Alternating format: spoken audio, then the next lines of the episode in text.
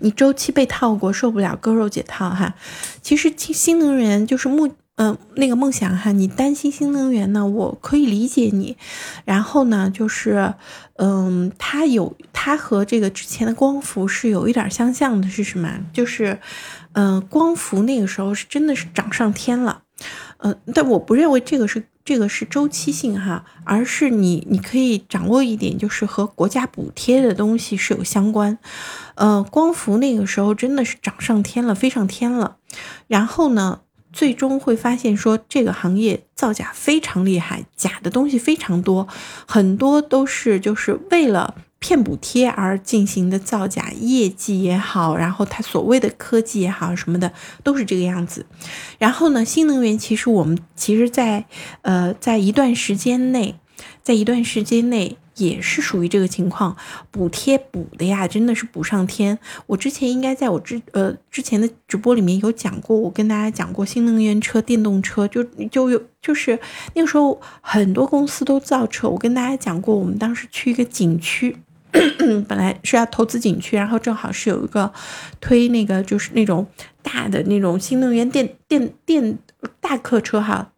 呃。它其实就是跑景区和那个就是旅游集散中心差不多往返二十公里。他说我提免费提供车，免费给你搭充电桩，然后你就给我签一个就购买合同，然后我钱返给你哈。为什么？因为他就可以套国家补贴，他卖给你车的钱他都不要，但是他可以拿到国家补贴的钱是能够能够。远远的超过卖车的钱和它制造的成本的，你可以知道说，啊，所以其实那个时候是有一个非常大的大的力度的一个补贴在这个新能源车上面，或者说在电动车上面。但是，呃，后来应该是在几年前啊，三年前吧，三年前就是我们克强总理去日本去做考察的时候，后来就是发现了新能源车。呃，就等于说，国外的新能源车或者说这种电动车的技术和国内的这些所谓申报上来这些技术的非常大的这些区别之后，那么在这个之后，其实对于电池、对于新能源车、对于电动车的补贴，现在是在收紧和逐渐取消的。所以我觉得说，新能源车或者说这个就是电动车，为什么反而是迎来了一个大的发展？因为以前全部都是靠补贴的这个行业哈，你会发现说。我这我不往下讲这个结论，你们懂就行了。但是现在反而它其实是根据市场的要求，根据市场的要求去真正去投入市场的竞争的时候，那我觉得说这个行业哪怕它是周期性的，你都不不用怕，它不会有太大的问题。新能源你都是赚的，只不过投的少，你就当周期前期在做，投的不多，以后只会少投，不会重投。嗯，个人观点不同吧，因为可能你会对这个会有一定的就是呃担心哈。有电池处理这类的公司嘛，这么多电池报废了扔哪儿？目前现在好像还没有特别的这一类的公司。其实你会看哈，就是我记得说，呃，咱们不是手机会有这种手机回收的公司嘛？然后呢，嗯。那个公司好像也没有上市，呃，我记得当时是这个这个风投的项目，我们当时还看过呢，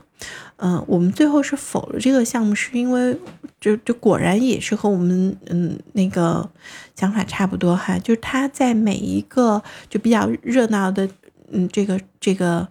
呃商场都会有那个叫做爱回收啊还是回收易啊，叫叫这样子一个公司哈，然后他会对那个手机。做一定的评估来进行回收，可是这个东西，嗯，你会看到说，它的回收价压的都会非常低，而且一般回收回来呢，它说起来是电池处理啊等等的这些，它的做法肯定是赚钱的，可是老百姓愿意去专门去回收手机的，好像并不多，嗯，因为确实是太便宜了。你比如说一个红红蓝厂，呃，不是蓝绿厂的，就回收个一两百一一百块钱，好像是五十块钱一百块钱的，谁愿意这样子去做回收啊？他还不如卖给那些这个就是小店呢，对不对？然后你比如说像苹果的机器，或者说一些重要的厂商，他自己是能够能够自己直接做回收的。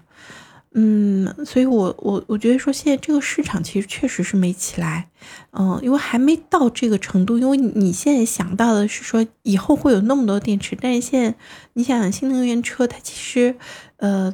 这个第一批的车到电池老化应该还呃有一段时间。那么即使是它电池老化了，它已经是可以回收了，呃就。到了这个回收期了，因为毕竟这一批的还不是那么大的量，其实还没有到引起大家的重视的程度哈，所以我觉得说，目前这一类的公司，即使有的话，也是规模很小，呃，要么是还没有上市，或者说是还没有达到很好的盈利。